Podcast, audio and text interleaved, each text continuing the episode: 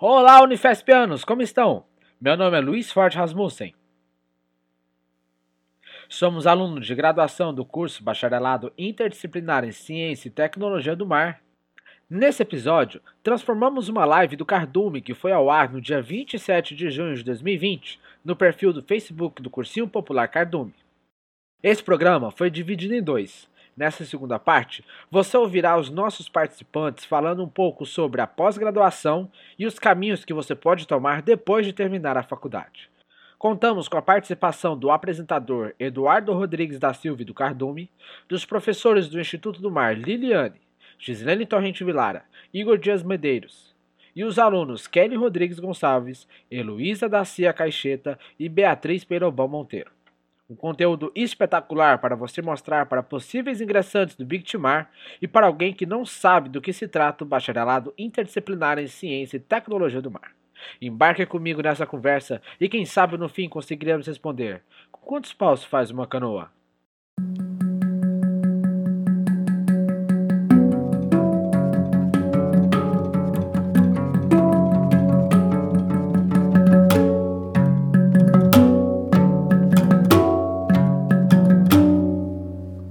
Acho que só para esclarecer um pouquinho, eu não sei se a gente falou, Igor e Lili, como é que funciona essa história, né? Do BICT ser um tronco para as engenharias. Acho que é legal o nosso ouvinte entender só um pouquinho a respeito disso. Né? Na verdade, quando você, a, quando o aluno fizer o Enem, escolher para vir para o Instituto do Mar, ele vai entrar no bacharelado interdisciplinar em Ciências e Tecnologia do Mar, que é um curso de três anos certo? Que é o curso de fato interdisciplinar que o pessoal está comentando aqui, das suas experiências e tudo mais. E esse curso, ele é um curso tronco que depois tem as saídas para engenharia do petróleo e para engenharia ambiental. Então, de uma, um, num formato diferente né, das outras universidades, onde você cursa engenharia do petróleo em quatro ou cinco anos, estritamente é, é, é, disciplinar para a engenharia do petróleo e engenharia ambiental também nessa linha, no BICT não. Você tem esse tronco, que também é um curso terminal, ou seja, você pode acabar os três anos e sair para o mercado de trabalho, né, como bacharel, ok? Ou você pode ficar e aí optar ou pela engenharia do petróleo ou pela engenharia ambiental. E a gente torce aí para que no futuro breve tenha saída para a oceanografia, né? Que é um desejo de todos nós. E complementando, complementando Gi, uh, tem uh, alunos que optam por, quando terminar o BICT, ir para pós. Então, vários alunos do BICT foram para pós, tanto na Unifesp, ficaram em Santos, quanto foram em outras universidades.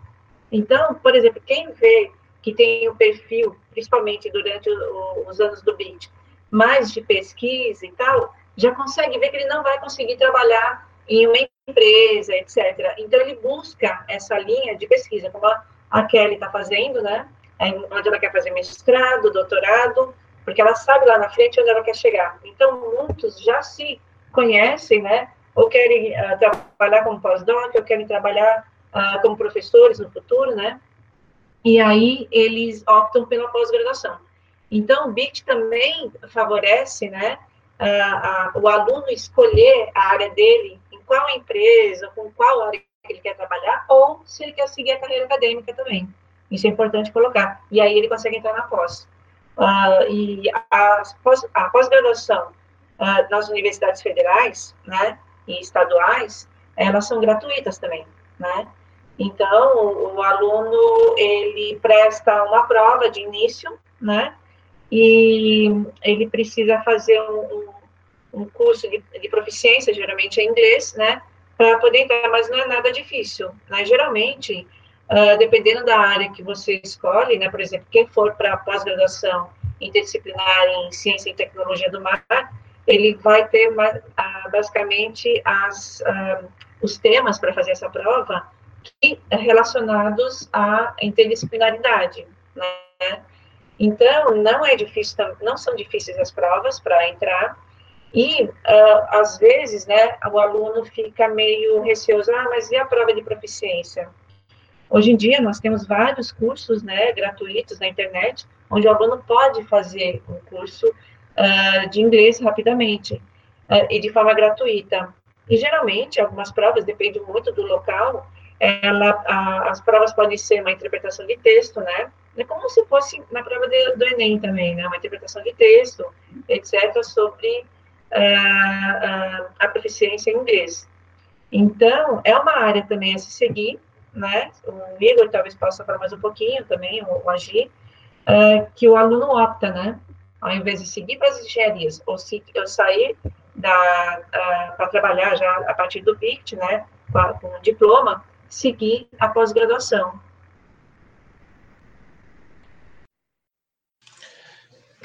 Então, gente, aí nessa linha de mestrado, doutorado, né, que a, os colegas estão falando, a Liliane referiu agora, é, o, o, nosso bacharelado aí, o BICT, iniciou em 2012, né? Então, a gente, a primeira turma formou em 2014, quando começaram as engenharias, e ao longo desse caminho, nós abrimos aí programas de mestrado dentro do Instituto do Mar. Os primeiros alunos que se formaram no BICT e que optaram pela carreira acadêmica foram fazer pós-graduação fora. E aí foi muito legal também ver o desempenho desses alunos passando em programas de mestrado de universidades é, renomadas no país, como, por exemplo, a própria USP, né? Tem um aluno da primeira turma do, do BICT que fez mestrado em bioinformática e hoje está já na metade do doutorado nessa área, lá na USP. E da mesma forma, que a Heloísa referiu que é, no Pesca, tá, o pessoal da Unifesp é, é bem-vindo, nós também começamos a, a, despertar interesse desses programas de pós-graduação, onde os nossos alunos tiveram um bom desempenho. Mas aí, recentemente, coisa de alguns anos atrás, nós abrimos então os programas de mestrado do IMAR, né, que era uma evolução natural da coisa. Da, depois da pós-graduação, do, dos, dos três, da graduação dos três cursos, abrimos aí um programa de mestrado em biodiversidade e ecologia marinha e costeira, que é o, o programa de pós-graduação em biodiversidade e ecologia marinha e costeira, que é o PPG Bank, que a gente chama. É, temos agora o interdisciplinar em ciência e tecnologia do mar, então o mestrado interdisciplinar em ciência e tecnologia do mar, um programa de pós-graduação também, estrito senso, na mesma linha do, do BICT na graduação, temos um programa que ele é casado com o Instituto de Saúde e Sociedade, que é o, o mestrado e também doutorado esse programa de bioprodutos e bioprocessos. Então é, um, é bem na área assim de biotecnologia mesmo e tem professores da área de ciências do ar e da área de ciências da saúde. Então são os três programas aí de mestrado que o IMAR desenvolve, né? Dois exclusivamente do IMAR o, o Bio Bio, que é o do Bioprodutos, em parceria com o Instituto de Saúde e Sociedade. Tem o, o, primeiro de todos era uma parceria com a Unifesp do campus de Diadema, que é o de análise ambiental integrada. Então, esse, é, esses programas de mestrado, todos eles os professores do IMAR participam, mais em alguns, menos em outros, mas a ideia é essa, assim, nós temos um... A educação, gente, é algo que nós temos que levar para a vida inteira, né? Então, a ideia é não parar de estudar nunca, tá? Fazer uma boa graduação é, é um desafio, claro que é um desafio, mas é muito gostoso. E quando a gente gosta de estudar e incorpora isso no, no, na nossa prática de vida, né, como fica como respirar, se alimentar, praticar um exercício, se você não faz, acaba sendo falta, tá? Então, quem quer optar por essa carreira acadêmica, quem quer fazer essa opção de vida, eu quero é, estudar para sempre, quero sempre estar me atualizando, a Unifesp é, oferta isso. A gente tem esse caminho e tem gente que vai entrar na Unifesp pela Paulistinha, né, a creche, e vai terminar na, na UAP, que é a Universidade da, da Pessoa Idosa. Né? Eu sou fã de todos esses níveis aí e gostaria de passar por todos. Tá? Então, a, a pós-graduação também tem oportunidades de bolsa, quer dizer, o diferencial da universidade pública é esse, né? Você pode estar recebendo um auxílio financeiro para se desenvolver, tá? E, e os nossos programas, então, eles são todos aprovados pela CAPES, isso oferta essa possibilidade de bolsa, tem colaborações internacionais, você pode fazer parte da sua pesquisa é, fora do país em outra instituição. Então, eu acho que isso é legal, tá? E Bom, aí o pessoal pode falar um pouquinho do, da, das experiências de cada um aí na pós, né? É, bom, o, eu fiz o PPG Bank, que é o de Biodiversidade, de Ecologia Marinha, assim como a Kelly, e o edital, ele foi liberado para mim, na minha turma, no caso, no fim do ano, e ele consiste, como o Igor falou, em, e a Liliane comentaram, em duas fases, né? Uma prova mais espe específica de conhecimento e a outra de proficiência em língua estrangeira, que no caso é inglês. No caso do PG Bank, era uma interpretação de texto e as respostas eram em português, por exemplo, né? Isso varia um pouco de faculdade para faculdade. E o interessante no PPG Bank é que a gente não precisa entrar com um projeto de mestrado escrito. É, a gente, no primeiro semestre do mestrado, tem matérias de metodologia científica que vão auxiliar no processo de construção do projeto e a gente apresenta ele no fim desse primeiro semestre, né? Envia para avaliadores de outros lugares e recebe a nota com base no projeto para desenvolver. E como o Igor falou também, existe possibilidade de bolsas. É, eu tive bolsa de mestrado, fui bolsista da CAPES, eu terminei agora em março o mestrado, né? Eu defendi, na verdade, acho que no último dia pré-pandemia. Então, tive um pouco de sorte de defender presencialmente e deu tudo certo. E é, então, durante o mestrado, a gente cumpre algumas matérias obrigatórias, outras eletivas, mas a gente também cumpre créditos extras. E esses créditos extras são de várias formas que nem na graduação, né? Eu tive a oportunidade de fazer um curso na USP Tive a oportunidade de fazer, participar de congresso também e viajar, graças à bolsa que eu tinha, né? Fui para Florianópolis, congresso, apresentei e foi bem interessante e a gente vai construindo o nosso projeto ao longo do mestrado, vai repensando e vai aprendendo cada vez mais e se encontrando no, no caminho, assim. E acaba vendo é, colegas de várias universidades, né? Não, na minha, na minha turma, tiveram pessoas que eram engenheiras ambientais de cursos disciplinares mesmo, tinha geólogo, tinha pessoas do ciências do mar, como eu, e tinha biólogo mesmo. Então, assim, no mestrado também tem uma diversidade de pessoas bem diferentes que vão entrando. Eu fui da segunda turma, né? A Kelly foi da primeira, então acho que ela também pode comentar um pouquinho como foi o processo. É, no, no BICT eu fui a segunda turma e na, no mestrado a primeira turma. É, e o mestrado é, é um mundo parecido, mas ao mesmo tempo muito diferente, né? Porque a gente permanece estudante, mas a gente ganha ali, nós também somos pesquisadores, né? A gente desenvolve o nosso projeto e nós somos responsáveis por tudo.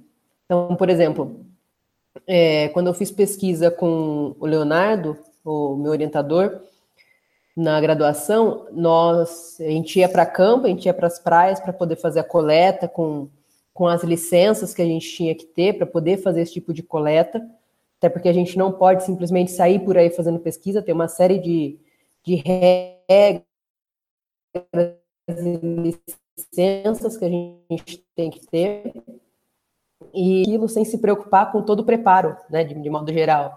A gente tem algumas tarefas, mas nós não somos os responsáveis. E aí, quando você está no mestrado, a bola está com você. Então, você tem, por exemplo, eu tinha que escolher as datas, mas não era simplesmente escolher qualquer data. Era escolher as datas que tinham as marés adequadas, que tinham todas as condições para o meu estudo ficar coerente. Porque não adianta, por exemplo, eu fazer um estudo sobre, sei lá, a movimentação das ondas e eu não ter um padrão para analisar aquilo, eu não ter uma lógica, né? Eu não posso sair por aí coletando dados e depois achar que eles se conversam. Eu tenho que estabelecer a lógica dentro disso. E aí no mestrado você tem que começar a puxar essa responsabilidade para você. E os nossos nossas saídas de campo para coleta de, de, de, macrofauna, a gente precisa de uma equipe, não só de uma equipe como uma, um, a gente precisa se transportar até as praias. Eu fiz coleta em, em Bertioga, fiz coleta no Guarujá, coleta em Santos, então a gente tem todo uma, um aporte logístico ali. Então, você tem que arrumar é, colegas para, para participar com você, você tem que instruir esses colegas para que eles façam o, o trabalho corretamente, e acima de tudo, você tem que ter noção que aquilo é uma pesquisa. Aquilo não é um, um trabalho que você entrega e ele não ele não tem uma responsabilidade.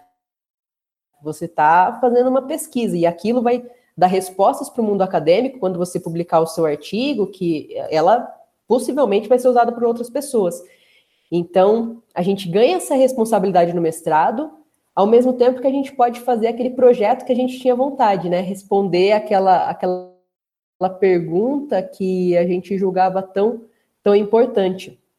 E ao longo do, do processo do mestrado, como a Júlia comentou, a gente tem uma grade obrigatória, né? Todos os cursos têm essa grade obrigatória, e depois a gente tem créditos, que na verdade são horas para entregar.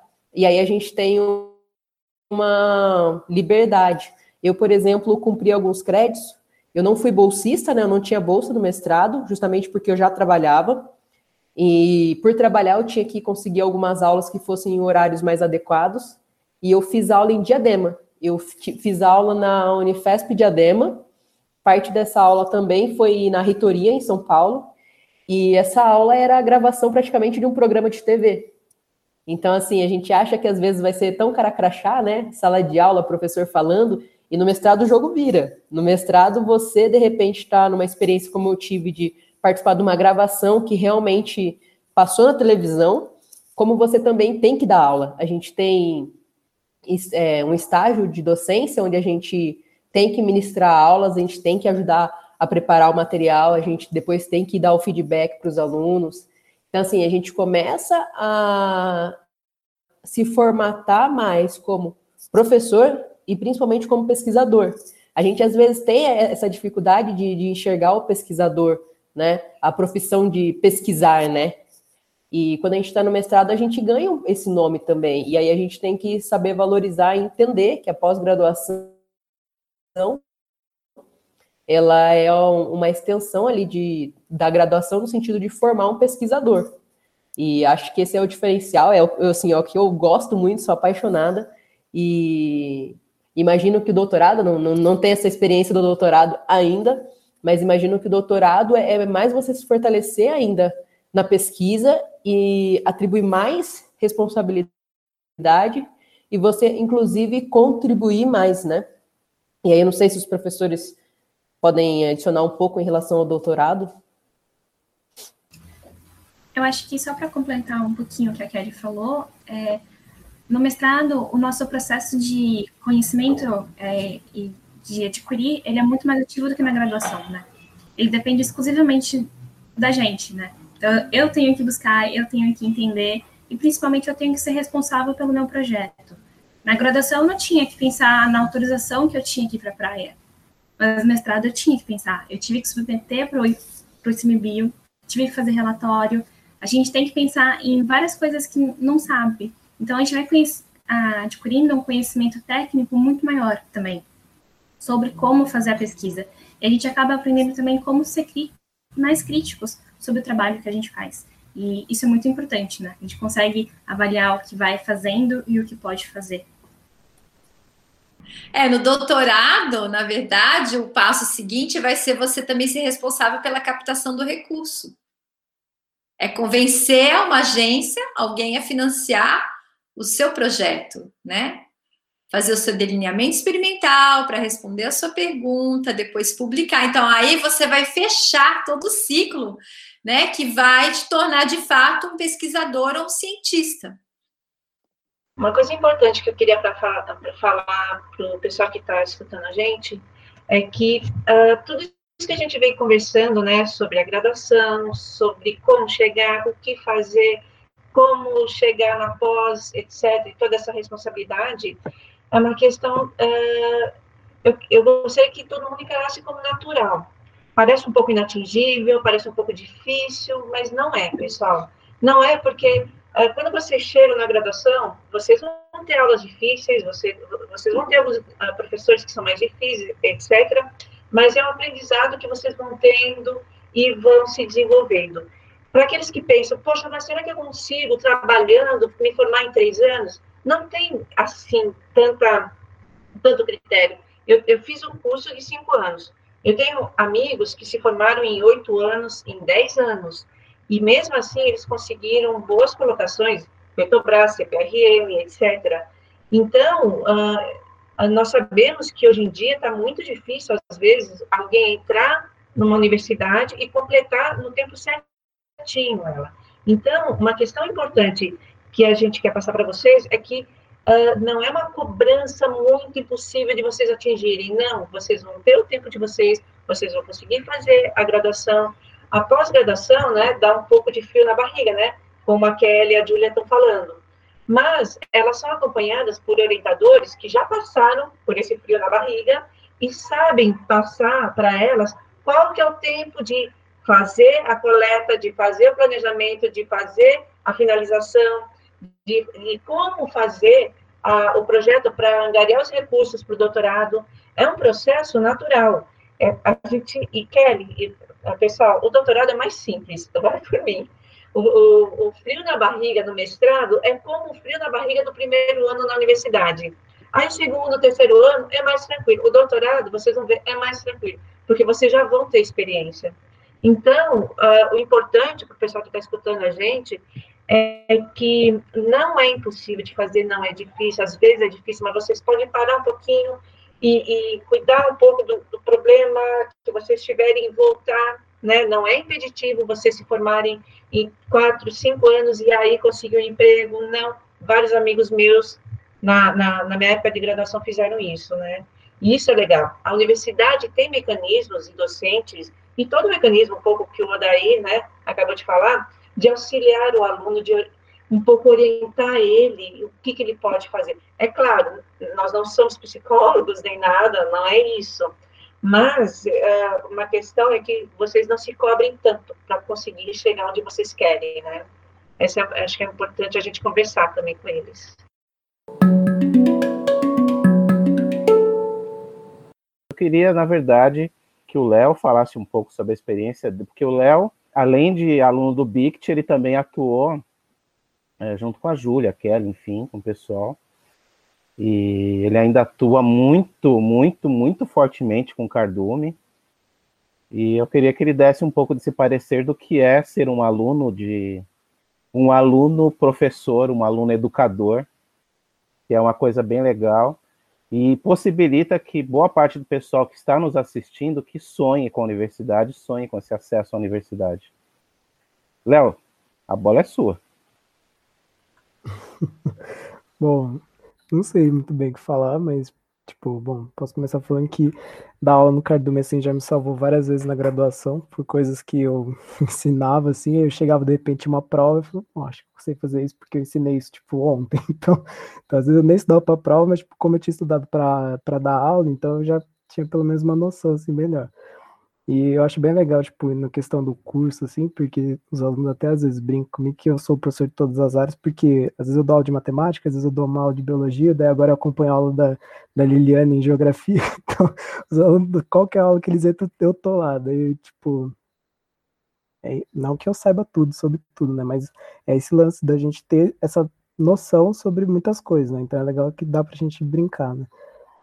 Mas eu acho que é isso, eu, eu também, junto a igual a Júlia já fui bolsista também, né, ajudar na organização do Cardume, a conversar com outros educadores, né, mas acho que, tipo, ser professor, assim, é bem, bem legal para esse lance de que quando você ensina, né, você aprende duas vezes. é, ele é excelente, né? É, quando começou o Cardume, que eu soube que os nossos alunos estavam atuando como professores, já foi emocionante, assim, né? muito legal. Então, hoje estar tá aqui é, é, bem legal por isso.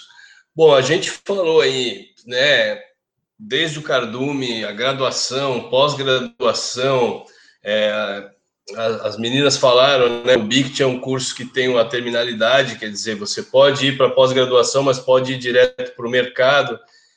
E nas engenharias, é, o estágio é um, ele é obrigatório para o aluno da engenharia e já o BICT, ele é, é voluntário. Mas uma coisa que me impressiona nos estágios, porque vejam, desde que eu, que eu assumi a direção do instituto, sou eu que assino os termos de estágio dos alunos, né, do, do IMAR. Gente, é uma diversidade de locais que esses alunos estão fazendo estágio, que, assim, a gente, no começo, chega a ficar surpreso, né, porque um aluno de Ciências do Mar fazer estágio na Secretaria de Meio Ambiente do município, tudo bem, mas um aluno nosso fazer estágio na Ambev, por exemplo, que é uma fábrica de cerveja, né? Então, é, aí é que a gente vê o quanto o interdisciplinar está realmente é, dando essa base, né? Que, que as meninas falaram tão bem. Então, a parte. É, e no estágio, você já está se apresentando para o mercado de trabalho, né? Assim como a Bia falou que na empresa júnior, nossa, estou vindo adulta porque eu estou tendo que falar com os clientes, é exatamente isso, né? Então, nós temos alunos que trabalham em, no setor portuário, né, empresas do porto, é, enfim, eu vou deixar vocês falar um pouquinho aí, mas a ideia é essa, assim, porque o BICT é um curso novo. Então, o mercado, a princípio, ele não é aquilo assim, o tradicional, né, como o mercado de um curso de medicina ou de arquitetura, né, ou de direito. Então, no, no princípio, dá um susto. Nossa, mas o que, que eu vou fazer quando eu me formar num curso desses, né? Mas vai também do que a Kelly falou, você tá desenvolvendo habilidades que estão te deixando competente para atuar numa diversidade enorme de áreas, né? E isso está se mostrando aí quando os alunos estão sendo requisitados para atuar nesses diferentes setores, tá? Então, o mercado, ele é um mercado que tem que ser desbravado, mas que ele está sendo é, retroalimentado, porque onde um aluno nosso entra, normalmente um segundo ou um terceiro aluno vai atuar também. E nos segmentos mais diversos, tá?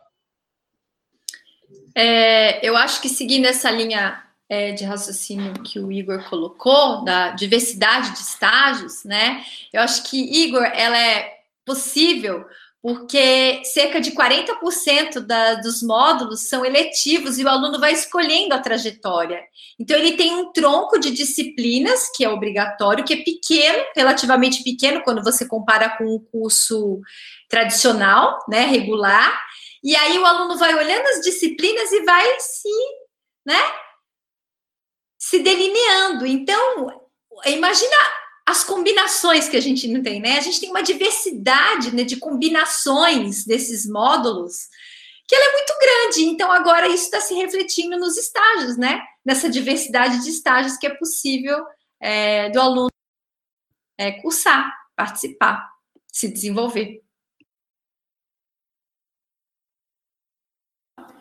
E eu acho que o estágio, ele desafia a gente a perceber o quanto a gente já tem de conhecimento. Eu lembro que eu já trabalhava, eu comecei a engenharia trabalhando já, eu trabalhava já com parte de água, então eu trabalhava com fornecimento de água em áreas isoladas, então eu apoiava na produção dos projetos, enfim, mas eu queria ter experiência numa empresa grande. E eu lembro que eu fiz uma entrevista na, na Oxiteno, era para uma vaga de estágio na parte de auditoria ambiental, eu passei os processos, fui até o último. No último, a, era uma mulher que ela me perguntou se eu conhecia sobre ciclo de vida de produto. E eu falei assim: ciclo de vida de produto. Eu nunca ouvi esse termo. Eu falei assim: não, nunca ouvi. E ela falou assim: ah, então o ciclo de vida é quando a gente faz o estudo do produto que a gente fala que é do berço ao túmulo. Desde o momento que ele é concebido, tudo que ajuda a formar e desde o momento que ele fecha o ciclo. E, poxa, na hora que ela falou isso, eu estudei como a Terra se formou, sabe? Eu estudei a célula, eu estudei tudo. É claro que se eu tivesse ligado o Tico e o Teco, eu ia poder falar alguma coisa. Mas na época eu não, não sabia. E aí acabou que até por outro motivo eu não entrei na empresa.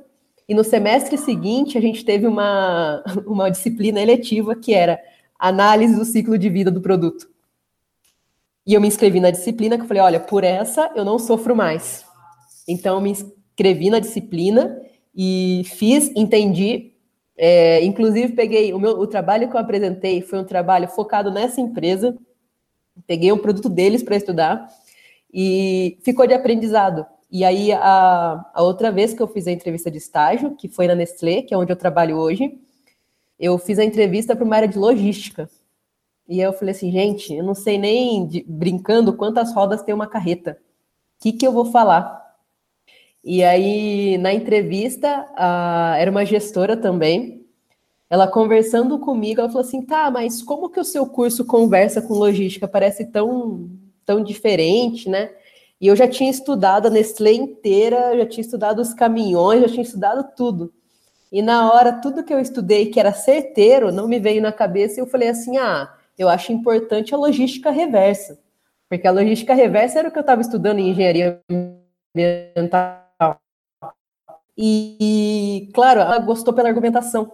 Ela falou assim: nossa, as pessoas vieram aqui e falaram o arroz com feijão, e você veio com um tema é, um, um pouco descolado, pensando que era um setor de compras, mas que a sua argumentação foi muito boa. E ela precisava disso, de alguém que argumentasse.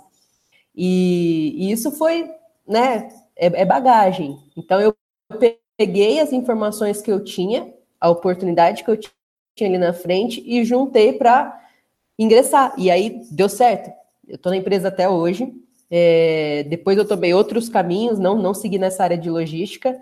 Eu, eu mexo mais com a parte de, de dados, mexo mais com inteligência de dados, que era uma área que eu nunca imaginei trabalhar. E, e mas são portas que se abrem, portas que a gente consegue abraçar por conta da nossa formação. E claro, a gente sempre fica de rabicho ali na área ambiental, né?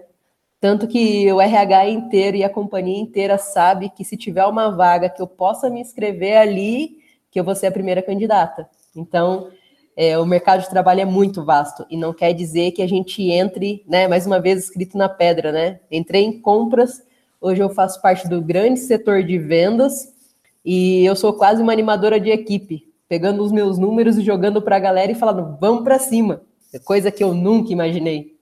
Então, assim, é, são portas que se abrem, são muitas oportunidades e a faculdade vai ajudando a gente a ter a bagagem e até mesmo se, se preparar para isso, porque a gente aprende a montar currículo, a gente aprende a se comportar, a gente tem aulas para a gente poder falar bem, né? Quanto eu já melhorei o meu discurso na faculdade, apresentando trabalho e, aprendendo, e aprendendo técnicas, desde técnica de negociação até técnica para apresentar mesmo de como eu olho para as pessoas, de como eu foco e tudo isso. E foi faculdade. Então, é, a oportunidade de estágio é muito grande e eu sinto que na universidade, não quando a gente sai, mas quando a gente ainda está nela, a gente está muito bem preparado. Faculdade pública, gratuita e de qualidade. Eu queria complementar só essa questão do mercado de trabalho, né? Porque, como a professora Gislaine falou, como a gente escolhe as matérias, né, as matérias eletivas que a gente vai ter no nosso curso, então acaba que cada formação é muito única. Então, eu e a Bia, a gente foi da mesma sala, mas nossa formação vai ser muito diferente, porque cada uma seguiu escolher matérias diferentes. E até pela questão de, de escolher a, o pós-BICT, né? Então, já minha formação e a dela já vai ser diferente pelo BICT. Aí, qual engenharia a gente vai escolher? Aí já difere. Se eu vou para o mestrado, se eu vou para o doutorado, já difere. Então, a gente tem uma vasta, um, assim, muito amplo, né? É, as formações são muito particulares. Então, quando você vai se inserir em alguma vaga, cada pessoa ela acaba conseguindo se inserir numa frestinha lá de qualquer vaga, porque a gente tem essa bagagem. E é muito importante isso.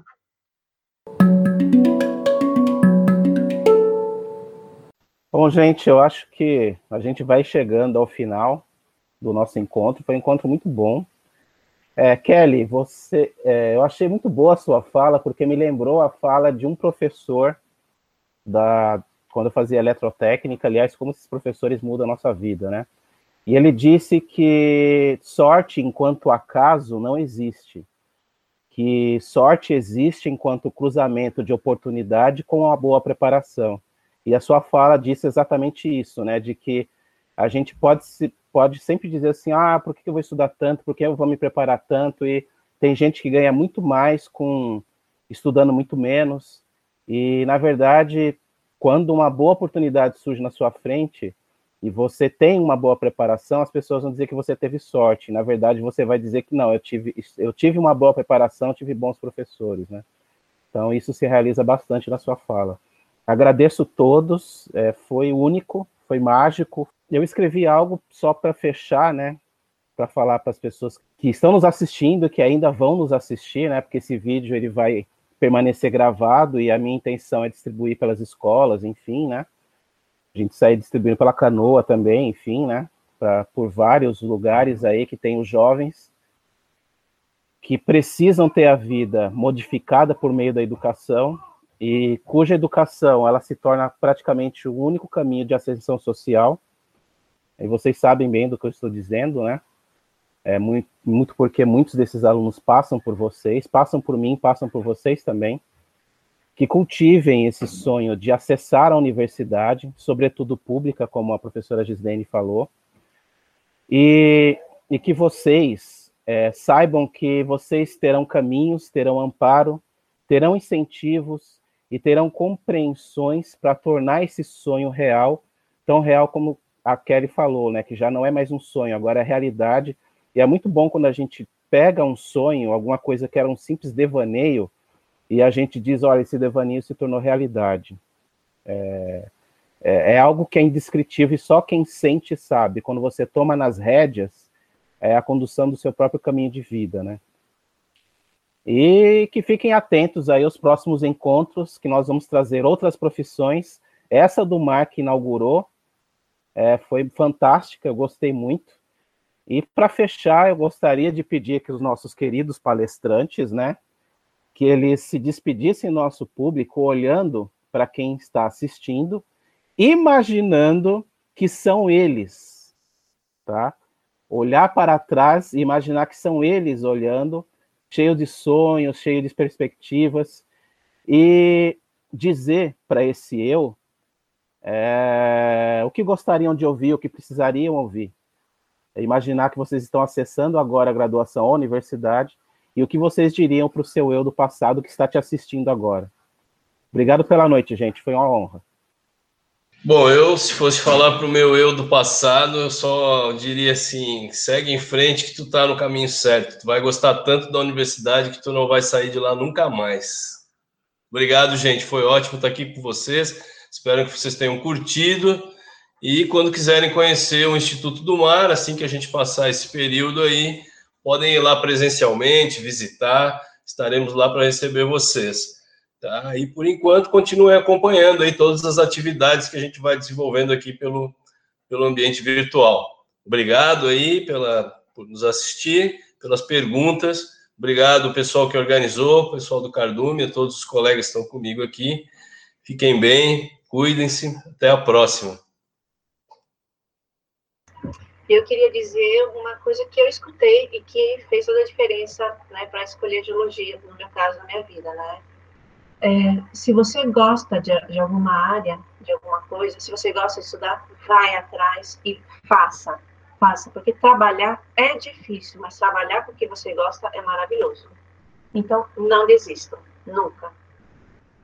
E obrigada por todos, obrigada meus colegas, e obrigada por ter escutado a gente, pessoal. Muita sorte. Bom, pessoal do Cardume, é, eu diria para vocês um dia de cada vez, tá? Um dia por vez, comecem hoje, muita dedicação. Às vezes o mundo dá algumas voltas, mas se você for persistente, resiliente, você vai conseguir chegar lá. E a gente está te esperando Estamos esperando vocês do Cardume lá no IMAR para cursar o BICT com a gente. Vem, tá bom? E muito obrigada pela oportunidade. Bom, eu acho que toda experiência é válida, então a gente precisa arriscar. Então, se você se interessou, arrisca. Se não deu certo, não tem nenhum problema de não dar certo e arriscar numa nova oportunidade. Então, acho que é isso. Você nunca vai saber se você gosta se você não tentar né? Então, acho que é isso. O conhecimento é sempre bom, não importa. Então, a gente tem que arriscar e ocupar os nossos espaços cada vez mais. Obrigada. Eu acho que tem uma frase que é muito característica do Bict, é. que é Mar calmo nunca fez marinheiro bom. E realmente, né? É, se o mar só fosse calmo, se não tivesse tormenta, se não tivesse o vento forte, a gente não teria oportunidade de aprender tanto, né? E não é um mar mexido que tira a gente do barco da nossa direção, né? Então, é isso. A gente aprende com as dificuldades, com os nossos erros e a gente sempre segue em frente. Mar calmo nunca fez marinheiro bom, gente. Eu também deixo a mensagem que se você sabe onde você quer chegar, traça planos e vê o que, que você precisa fazer passo a passo para estar tá lá. Porque, concordando aqui com a frase que já foi dita, não é sorte, é um misto de oportunidade com o seu esforço. Então, é muito bom poder olhar para trás e ver que você está onde você gostaria de estar, tá, onde você um dia enxergou e pensou, ó, oh, um dia eu quero estar assim, e você vê que você conseguiu realizar o que você planejou, é muito gostoso também. E gostaria de agradecer aqui ao Cardume, a todos que estiveram aqui hoje, e obrigada pela oportunidade. É, queria falar que para vocês terem um pouco de calma, porque a gente não tem, não sabe tudo que vai acontecer na nossa vida com 17 anos, e a gente tem dificuldades, mas a gente consegue passar por elas. Então, um pouquinho de calma no meio do caminho e tentar sempre seguir em frente, vai dar certo. E obrigada a todo mundo que ficou ouvindo e aos convidados que toparam participar. Um beijo para vocês. Bom, eu não sou uma pessoa tão motivacional quanto meus, quanto todos vocês, mas bom, vamos com fé, pessoal, vamos pisar nesse chão devagarinho, mas que vai dar tudo certo.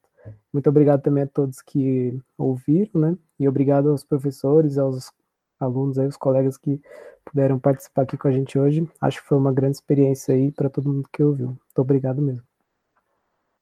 Parabéns aí, pessoal. Um abraço para todos. Muito bom, Dora. Valeu, gente. Obrigado, hein? Bom fim de semana. Tchau, obrigada.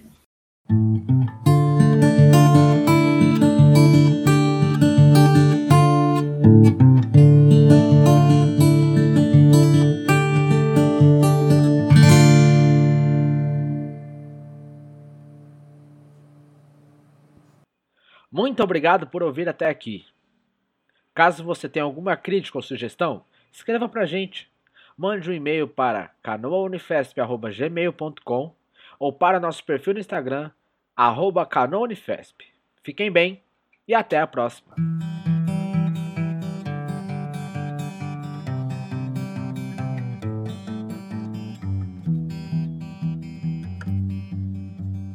Projeto Com Quantos Paus Faz Uma Canoa é um podcast que fala sobre ciências e tecnologia nas universidades públicas. O conteúdo e o formato foram idealizados por integrantes do Instituto do Mar da Unifesp, sob a coordenação da professora Gislene Torrente Vilara, e é um projeto de extensão em parceria com o Núcleo Rádio Silva. Entre em contato pelo endereço canoaunifesp.gmail.com ou pelo Instagram canoa_unifesp. Você pode nos ouvir no site da radiosilva.org, no Spotify ou na sua plataforma de podcasts favorita.